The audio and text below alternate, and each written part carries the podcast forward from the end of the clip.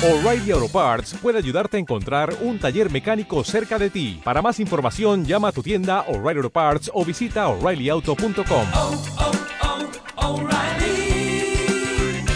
oh, Parts.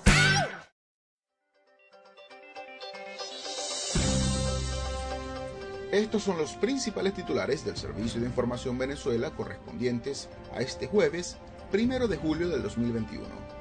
Les narra Alejandro Siu. Comenzamos. Informan la muerte de 18 personas y 1.033 nuevos contagios por COVID-19 este miércoles. Colegio de Enfermeras de Caracas rechaza el uso de la vacuna de origen cubano Abdala. Saime actualiza su página web para solicitud de trámites. Fedenaga advierte que solo quedan 100.000 productores agropecuarios en el país. Abogados zulianos denuncian el cierre de tribunales civiles y laborales desde el inicio de la pandemia. Fuera de nuestras fronteras, Organización Panamericana de la Salud pide a Venezuela explicar cómo aprobó el uso de la vacuna cubana Agdala.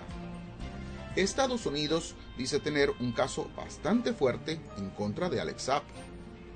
Sube a 16 la cifra de personas muertas y decenas siguen desaparecidas tras derrumbe de edificio en la Florida. Gremio Hotelero Colombiano crea una estrategia para albergar a inmigrantes de varios países.